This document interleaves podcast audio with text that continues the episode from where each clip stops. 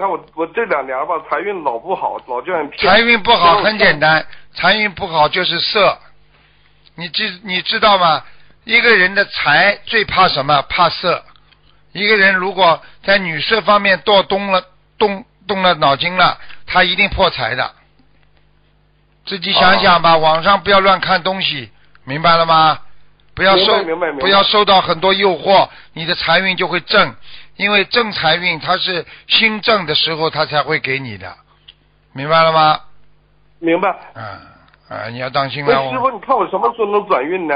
转运嘛，你第一呀，好好的呀，自己不要去碰女人呐、啊，自己媳妇儿不能碰了呗？啊，不可以的，怎么可？啊，媳妇啊，啊，媳妇啊，媳妇嘛，你自己看吧，你不要不要老老贪呐、你比方说，你老看那种色情的东西，你一定破财的。